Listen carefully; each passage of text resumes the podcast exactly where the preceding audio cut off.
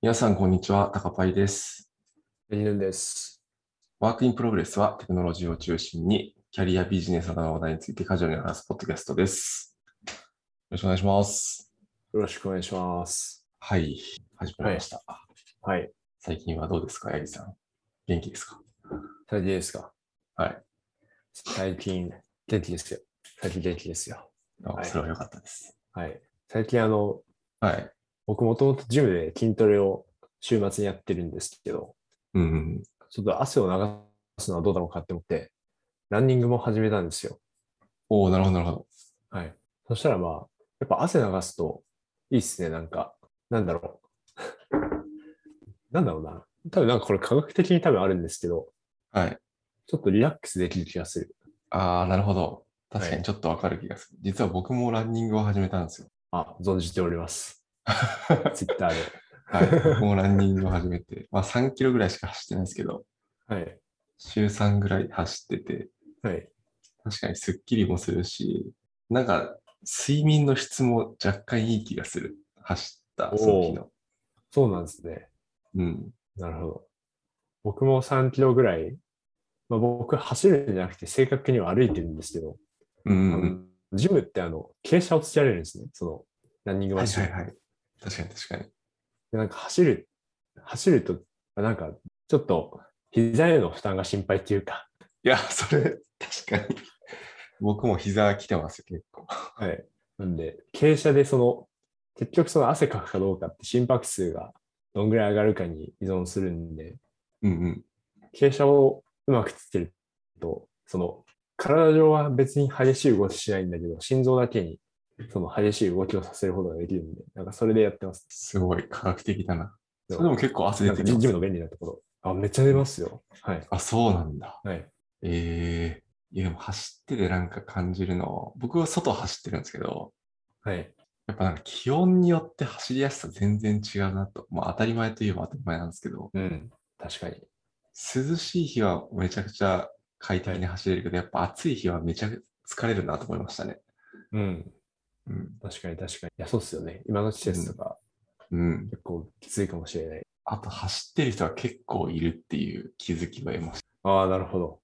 前からいたのかなそのはい。コロナが始まってから増えたのか、前からいたかちょっとわかんないですけど、はい。 4、5人とは絶対すれ違うんですよね。えー、でも自分が、やっぱりその同じことをするようになると、同じことしてる人に注意がいくっていうのは、なんかああるあ、気がしそれまは確かにあるかもしれない。す。はい。ああるな。うん。えー、その、外走るので大変だなって思うのが、あの、ルートをどう決めるのかっていうのがうん、うん。難しい、難しいというか、一個決めなきゃいけないことじゃないですか。確かに。それって、高橋さんどうされてるんですかなんかか変えてるんですかそれとも固定でなんかどっか走毎回固定ですね。あ、なるほど、なるほど。固定なんですね。うんなんか隣の駅、最寄りの一個、隣の駅まで走って、はい。でそっから最寄りの駅まで行って、で、家に帰ってくるみたいな。ああ、なるほど。大雑把にそういうルートでなんかはい。走ってますね。なるほど、なるほど。うん。で、ちょうど3キロぐらいなんで、はい。ちょうどいいかな、みたいうん、なるほど。なんか以前、以前なんか自分も実際に走ってた時は、うん確かなんかアプリがあって、その、その、ルートを設定すると、その距離を測ってくれるアプリがあって、な。うん、まあそれで、なんか3キロになるように、3キロとかまあ設定したものになるように、なんか、毎回うん自分は変えてて、あ、すごい、変えてたんですね。はい。はい。なんか、飽きちゃうから変えてたんですよ。はい、はい、はい、はい。すそごうい、すごい大変でしたね。っすよね。はい。固定の方がいいかもしれない。うん。いや、そうですね。皆さんも家にこもってばっかりじゃなくて、ちょっと、あれですね、外に出るなり、運動すると、多分すっきりすると思います。そうですね。なんか、うんうん。ただなんか、自分の場合は、あのーちょっと痩せてきてしまって、あ、そうなんですか。はい。でも、八木さん結構プロテインとかも取ってましたよ。そうですね、プロテイン取ってるんですよ。うん、なんか、結構そのカロリー消費が自分は早い方なんで、うんうんうん。なんか、痩せちゃって、で、マネージャーに心配されるという出来事がありあ、マジですかそんなに、はい。え体調的には大丈夫なんですかまあ体調大丈夫なんですよね。多分走ってて、はい。それで普通に痩せちゃったみたいな感じですかそうですね。えー、痩せちゃいました。そうなんです。もっと食べないといけない。走ったらもう、カ確かロにリーを確か取んに。ないといけない。うんうん。高カロリーなもの。そうですね。ぜひ、はい。ハンバーガーとはい、二郎ラーメンとそうですカレーとかをループって感じですかね。朝マックで昼、昼はカレー食って夜二郎で締めるみたいな。それを週3ぐらいでやると多分いいかもしれ ない。結構、一個一個は普通に美味しいやつですけど、大変だな。普通に毎日続きは大変そうだな。確かに。辛そう、毎日。ジローを並ぶのもちょっと辛そうですね。まあ今、じ家でジロー食べれるのかいや、でも二郎テイクアウトやってないんじゃないかな。なそうなんだ二郎系ならいくつかやってそうですけど、ああ、なるほど。本茶の二郎は多分やってない気が。なるほど、なるほど。うん。高橋さん、ジローに行ったことがありますかラーメンジロー。ありますね。僕結構好きですよ。おお、あそうなんですね。はい。ええそうか。そうっすそねれはなんか、い家の近くにあったとか、そういう感じですかああ、でも新卒の時に、はい。僕あの練馬の隣の桜台っていう駅に住んでたんですけど、うんうん。桜台に二郎が1店舗あるんですよ。はい桜台駅前店っていう。本当だ。うん。なんでそこはよく行ってて、はいで今はまあそこに住んでないんで、はい。近いのが新宿の歌舞伎町の二郎とか、はいなんで、そこに行ったりえーしてましたね。うん。なるほどな。なんか自分はい一回しか行ったことなくて、はいはいはい。その、大学生の時に、あの、大宮県に行ったんですよ。ああ、なるほどなるほど。はい。大宮って今あるのかわかんないけど、まあ、とりあえず行ったことがあって、うんうん。でそこで多分店舗にもよるんですけど、その友達とくあの喋りながら食べてたら、はい。 食べることに集中しろって言われて、 言われた記憶が いや、それは二郎あるあるですね、多分。ああるあるなんですね。うん、そうか。親ってんだけじゃない。そうですね。もう次のお客さんの麺がはい茹で上がっちゃうんで、あ、なるほど。そうなんですどんどん入れていくんですよ、あれ。うんうんうん。このぐらいで食べ終わるだろうっていう想定ではい作ってるんで、なるほど。洗礼を受けましたね。そうですね。だかはらい食べるの遅いとかもあるとはい。言われますよ。まあ僕はなかったですけど、なんかその、店内でちょっと食べるの遅い女性が、だったかなはい。がいて、はい。すいません、次のお客さん来るんでいいですかみたいな感じで店員さんから声かけら れる。ええ すごい、なんか、な流れ作業ですね。そのそうですね。お客さんも巻き込んうだ。ん。なるほど。そういうのでちょっと生きづらいっていうのはありますよね。なんか最初の人は、行ったことない人は、怖いとかあーなんか、まあ確かにちょっと、はい。うん、呪呪文も唱えなきゃいけないんで、呪文あ、呪あ文のトトッピングの呪文を唱えなきゃいけないんで、なるほど。確かに、クロートになってくると、それもあります。うんそうですね。なんか、大岡山には、二郎系のラーメン屋さんあって、うん、涼がっていうラーメン屋さんがあるんです。めちゃめちゃローカルトークなんですけど、はいはい。はい、涼がっていうのがあるんですよ。岡山、量が。でも、はい地域のうん。週5ぐらいで食べてたことありましたね、量が。マジですか。いや美味しそう、普通に。今ちょっと写真を見てますけど。量が美味しいんですよ。うん。はい。まあ、大岡山に降り立ったらぜひ。いいっすね。つけ麺も美味しそう、普通に。そうなんですよ。そうなんですよ。つけ麺うまいんですよね。うん。うん。いいな。そういや、そうですね。ちょっと大岡山に飲みに行って、でも飲みに行った後の締めでこれを食うのはきついか さ。飽きそうだな。きつそう、きつそう、きつそうですね。ちょっと、きつそうだな。それはきついな、ちょっと。普通に食べていこはい。う。はい。はい、ちょっとラーメン、ラーメン話で盛り上がってしまった。はい。じゃあ、メイントピックの方行きましょうか。はい。お願いします。はい。はい。で今日のメイントピックが、えー Netflix のテックブログの紹介で、で、タイトルが、えー Using Machine Learning to Improve Streaming Quality at Netflix ということで、まあ、Netflix のようなそのストリーミングのサービス、動画で、えーまあ、どどのようにその機械学習を使っているのかっていう、まあ、事例の記事で、これ書かれたの2018年なので、まあ、ちょちょっと前ではあるんですけど、うん、そうですね。はい。はい。なんかパッ、パッと聞いた感じだと、はい。どういうふうに使っているのか気になります。ストリーミングの品質。うん。そうですよね。あんまり機械学習関係なさそうだけど、はい。そうなんですよ。なんか、ネットフリックスで機械学習っていうと、結構、レコメンドのい、そのイメージが強いんですよね。個人的には。確かに確かに。そうですね。はい。なので、なんか他のところで機械学習も使われてるんだなと。まあ、使われて、 使われてるのはなんか多分、まあ、そりゃそうでしょみたいなことではあるかもしれないですけど、うんちょっとまあ、新鮮な感じでした、自分には。うん、うんうん、確かに。はい。そうです。で、なんか、その、記事的には、やっぱその事例、どこにこんな感じで使われてるよみたいなのが、その主なところになってて、うんうん、なので、その、具体的にどういうアルゴリズム使ってるよみたいな話は、あんまなかったですね。うんうん、という感じです。はい。で、まあ、主にその、中に書かれている事例が3種類あるんですけど、はい。で、まずは、ビデオクオリティアダプションっていうものです。で、これは、あの、まあ、その再生の品質、なんか YouTube とかもあると思うんですけど、その画質を、なんか、あの低品質、普通、高品質、はいはいはい。うん何段階かあるじゃないですか。ありますね。はい。で、それを、その、動的に変化させるっていうやつです。おおなるほどなるほど。はい。なんか YouTube はあの自動ってあるじゃないですありますね。か。はい。なんか多分あれも同じで、そのネットワーク状況によって、その品質をまあ最適なものに変化させるっていうようなやつですね。はい。で、これが一番多分詳しく書いてあるので、これを主に話す。で、あとはプレディクティブキャッシングっていうのがあるんですけど、まあ、これもちょっと、であと最後デバイスアノマリディテクションですけど、これはうん結構モリモリになっちゃうんで、まあ、今回話さなくてもいいかなっていうふうに思ってます。うんなので、まあ、3つある種の前2つをちょっと話そうかなって思ってます。はい。はい。はい。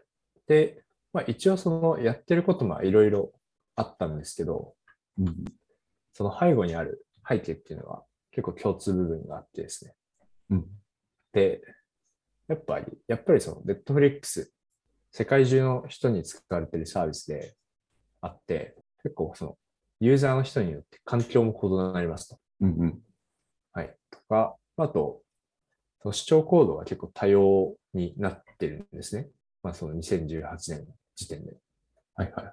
で、何かその単一のソリューションを用意して、で、これでその全員の課題解決できるでしょっていう感じ。なんか、そのブログの中だと、うん、ワンサイズフィッツオールなソリューションになってるんですけど、うん、うん、うん。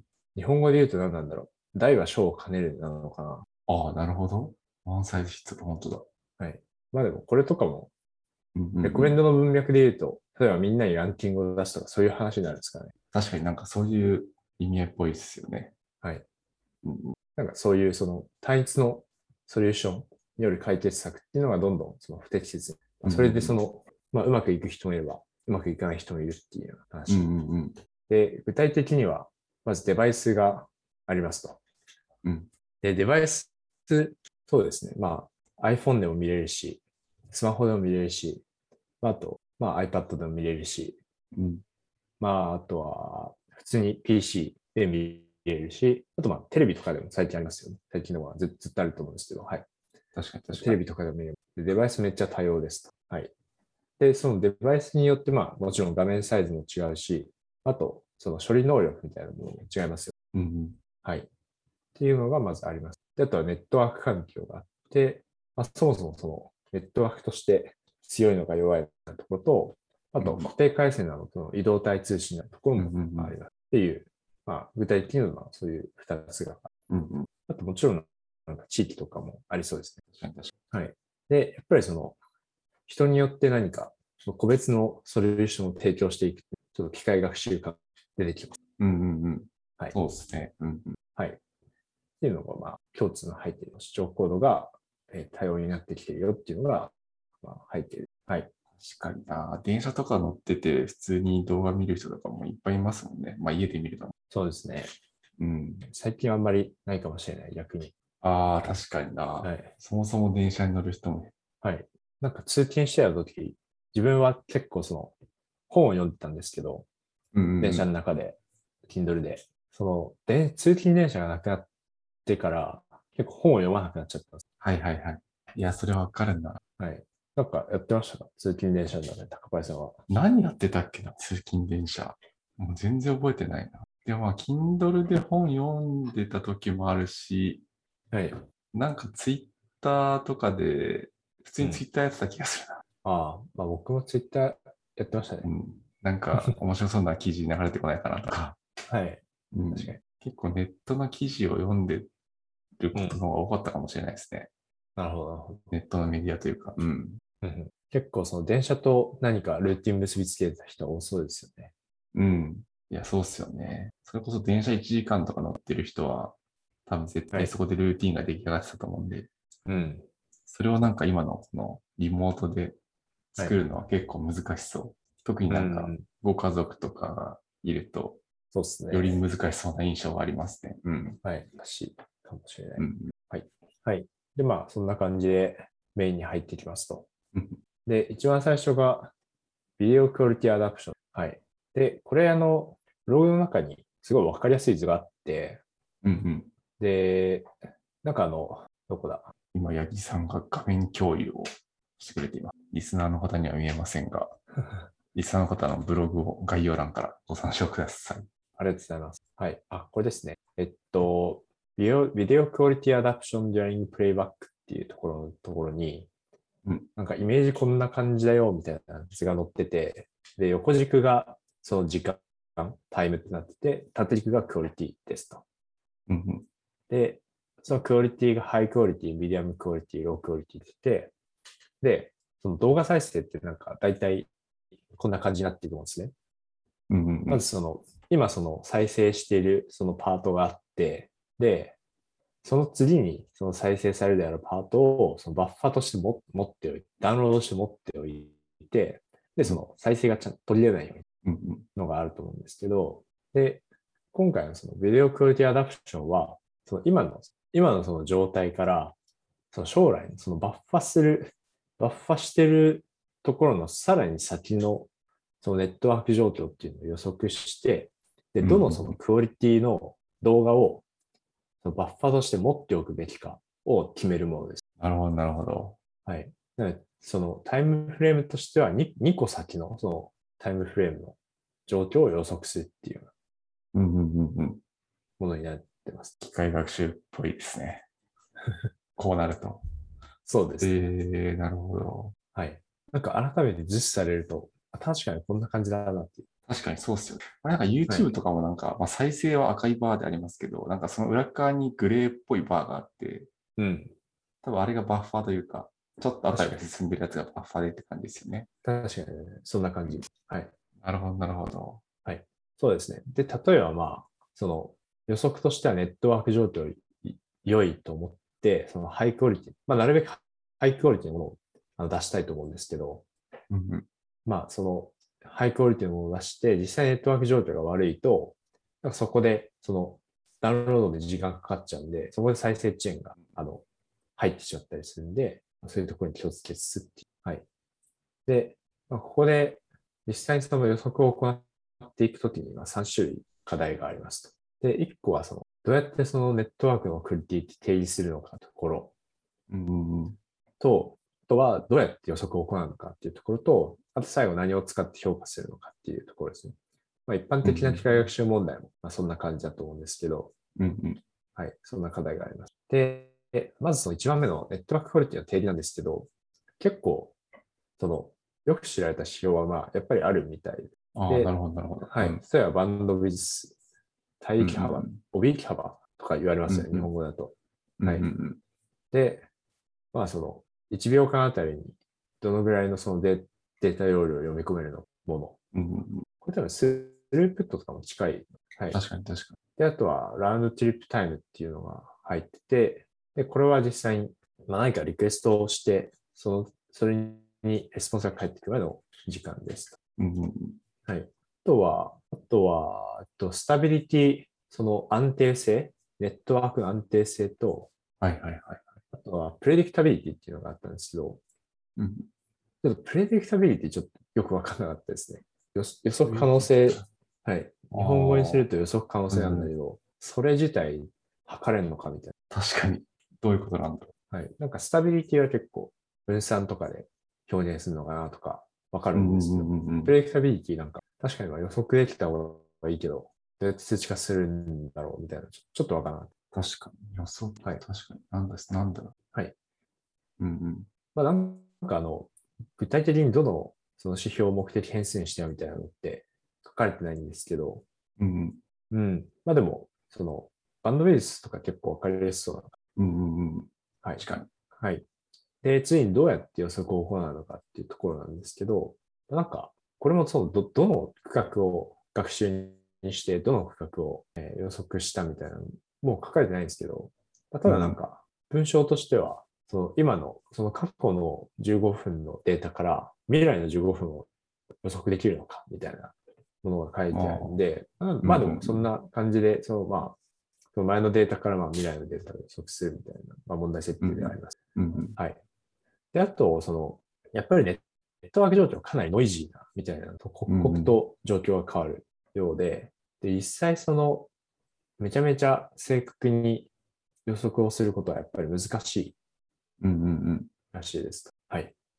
まあ、ただ、その、まあ、このぐらいの幅に収まるでしょう、みたいな予測区間を出すことは、まあおそらく可能で、なんかそんな風にやりました。はい。なるほど、でなるほど。まああと、使った特徴としては、まあ、コンテクスチュアルな特徴ってなってるんですけど、多分デバイスとか、そのデバイスの、まあ、処理能力とかと、まあ、デバイスのタイプとかもそうですね。うんうんまああと、まあ、ネットワークの、その、固定回数なのか、移動体通信っていう、なんかそそんな感じのものうんうんうん。と、あとはその時系列のパターンって書いてあったんですけど、まあ、普通のその時系列解析に用いられる、まあうん、何かパターン抽出の手法うんうんうん。とかで、まあ、一応その妥当な予測はできる。なるほど、なるほ例えば時系列予測といえば、ど。うんなんか Python の本が出てました。オライリー。あ、本当ですか最近出たやつですか、なんか最近出てましえたね。ーオライリー。あれあ、じゃあまだ出てないのかななんか時系列の本が。実践時系列解析ってやつですかね。あ、そうです、そうです。多分そうです9。月18日発売ってなったんです。なるほど。じゃあまだだったか。えー、こんな本で。そうです。自分自身は時系列予測といっても、プロフェット以上のことをやったことがないんで。はいはいはい。プロジェクトって何でしたっけ、?Facebook か何かが作ってくれるあ、やつそうです、そうです。Facebook が出している時系列予測の Python, のライうん Python と R のライブラリで、うんうんうん、すごい簡単に出す、まあ、時系列予測できるようなものをやってます。ははいい。はい。まあでもそれ以外やったことない。確かに自分もあんまりやったことないな。なるほど。なんかちょっと前、シグネーとかだっかで、なんかあの株価の予測コンペみたいなのがあって、あ、なるほど。それはなんかまあ株価なんで時系列のデータで、はい。データだったんですけど、まあ、あんまりちゃんと取り組んでないみたいですけど、まあ、そこでなんかちょっと特徴量作って、ライト GBM で予測するみたいなのをちょっとやったことあるぐらいですね。えー、なるほど。うん。なんかその時は、ゴリゴリ、なんだろうな、7日間の平均株価とか、はい。なんかそういう特徴量ゴリゴリ作ってやってた気がしますね。うんうんうんううん。ん。なるほど。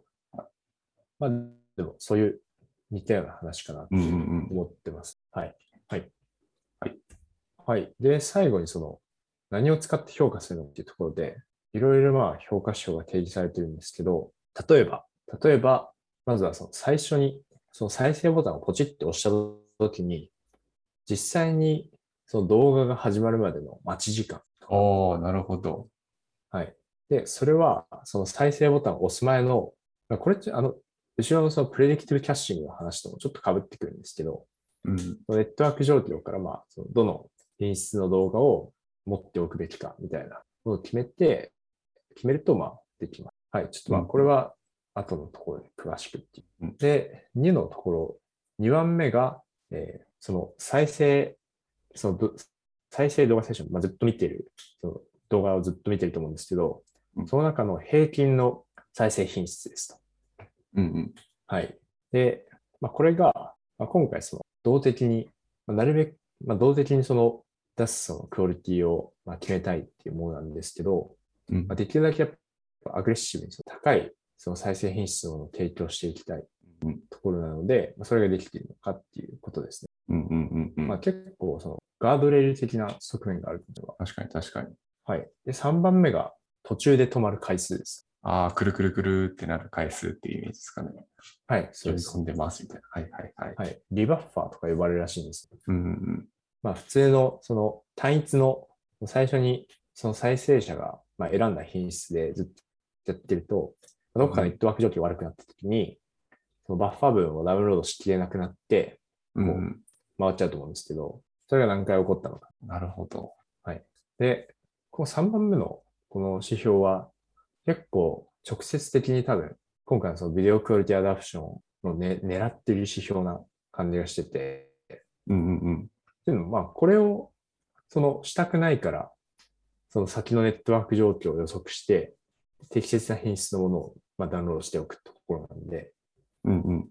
多分、ここに一番効く感じがしますね。確かに確かに。はい。そうですね。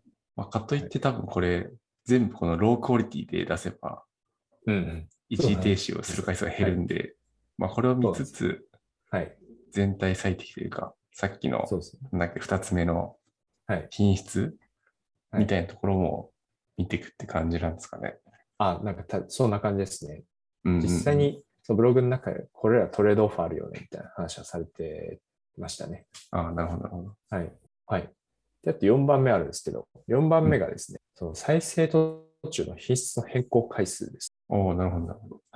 で、これあの、秀逸だなって思ってて、はいはいはい。確かにその、動動画まあ、30分ぐらいの動画見てて、その、再生品質コロコロ変わったら結構悪態だなって思う思うんですよ。確かにな。確かに。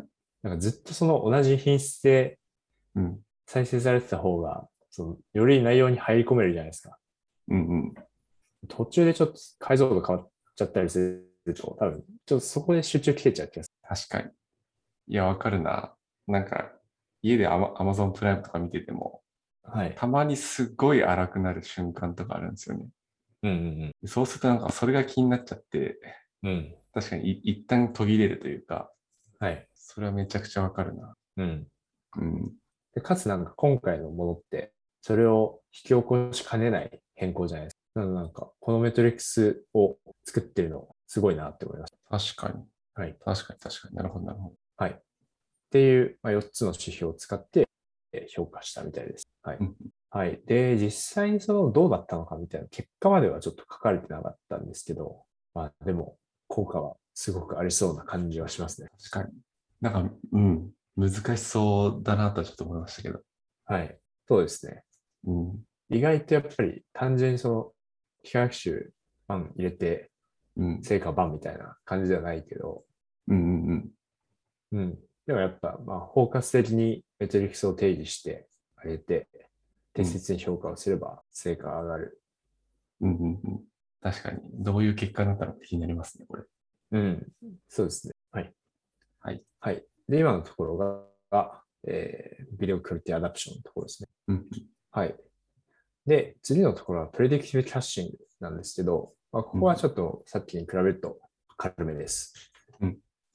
で、さっきのその1番目で、その、あ、その何を使って評価するのかっていう1番目の指標で、えー最初に再生が始まるまでの読み込み時間っていうのがあったと思うんですけど、うん。その、何をその、キャッシュしておくべきなのかっていうのを予測するんですね。でうんうんうんそのネットフリックスはアクセスすると、まあ、ホームページが、まあ、ありますと。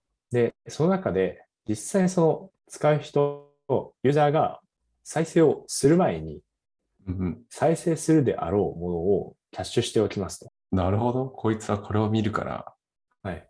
キャッシュしとくぜみたいな感じですか。そういう感じです。そういう感じです。おおなるほど。なんかあれと似てるな。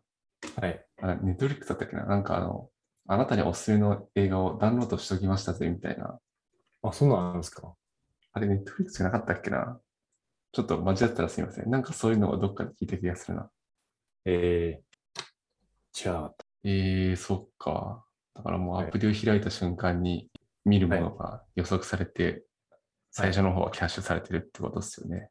はい。すごいな。これは、ネットワークタブとかで、ネットワークキャプチャして、いると確認できるかもしれない。はい。ああ、確かに。で、ちょっとやってなかったんですけど、あとまあ似たような話としては、あのデブって言ってあるじゃないですか。はいはいはい。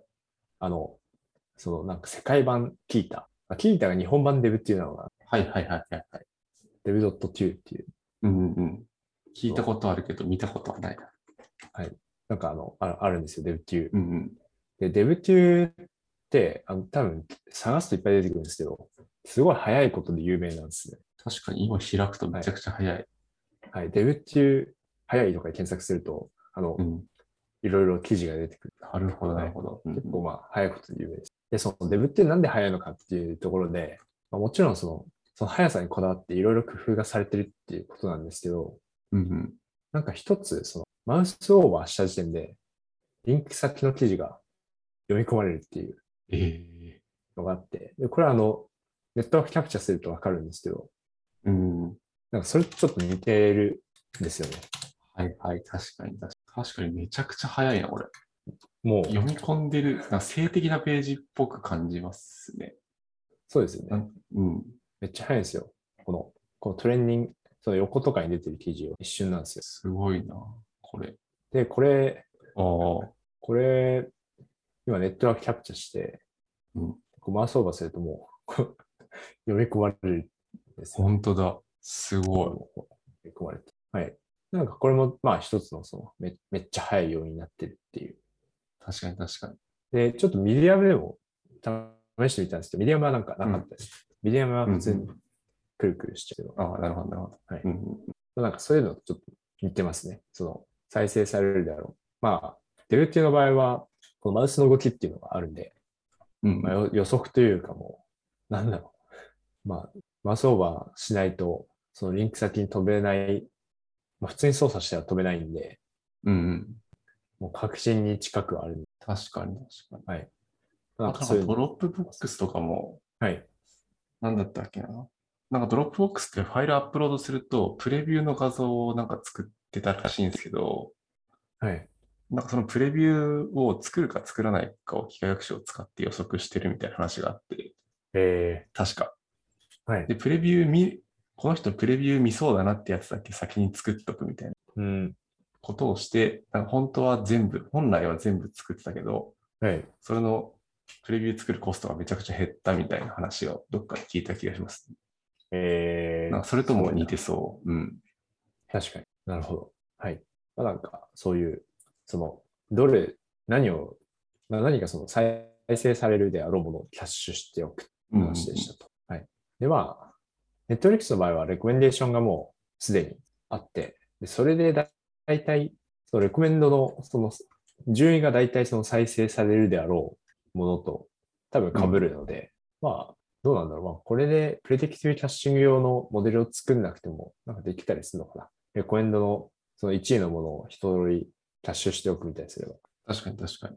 できそはい。はい。で、まああとそのキャッシュするときなんですけど、やっぱりそのクオリティを決める必要があります。う。うんうんうん。で、それはまあ、そのデバイスとかネットワーク状況から決めるっていうことではあった、ありましたね。うーん。で、まあ、上のその時系列予測モデルを使うのかどうかっていうのも書かれてないんですけど、うんなんか、使ってなさそうな感じはちょちょっとします。あの、多分、使っ、ちょっとまあ、使ってないのかな。あ、この予測、あプレディクションキャッシングのところでは使ってなさそう。はい。プレうん多分、まあ、なんかホームページにいる時点で、その全員の、その時時系列のそのネットワーク状況のデータとか取ってると結構コストが高そうなので、確かに。使ってないんじゃないかな、なんか思いました。うんまあ、そこまで実際のその言及はないんで、ちょっとどうかわからない。うん。そんな感じ。はい。で、まあここは結果まで書いてあって、まあ、端的に言って、その狙いだった、その再生が始まるまでの時間うん。をめちゃめちゃ削れたらしいです。おおはい。っーなるほどな。すごい。ていうそんなところにも使われてるんだ。機械学習。面白いな。ですね。うん。はい。はい。なんはかいそんな感じの内容でしたと。はい。ありがとうございます。なるほど、なるほど。はい。うん。うん。なんかこのストリーミングとか、その辺を気にしなきゃいけないのは、はい。なんて言ったら、こういう動画サービスならではというか、そうですね。うん。はいそうですね。結構その課題としては、やっぱ動画サービスのならではの課題なんで、うん違うドメインをやってる方にはあまり刺さらないかもしれないですけど、まあ、単純に理由としては面白いですね。ここういうところに機械学習使えてるんだみたいな。うん、確かに面白い。はい。そうです。あとはまあ、プレディクティブキャッシングの話とかは結構、結構広く適用できる気がしますね。確かにな。なんかお応用というかできそはい。多分、記事サイト、その、ポータルサイトう。うん。運営してる方とか、まあでも、まあ、どんぐらいインパクトあるかはちょっとわかんないですけどね。その EC とかでもうんうんうん。幅広い気がします。確かに確かに。はい。今日はそんな感じでしょうか。はい。今日はそんな感じです。はい、ありがとうございます。はい、ではですね、えー本日は、えー八木さんに Netflix のテックブログからですね、えーストリーミングの品質についてのお話、まあ、それに関する機械学習をしていただきました。はい。はい。質問、コメントは Google ホープや Twitter のハッシュ WIPFM でお待ちしております。本日もご視聴ありがとうございました。また来週お会いしましょう。はい。ありがとうございました。 And now, a short commercial break.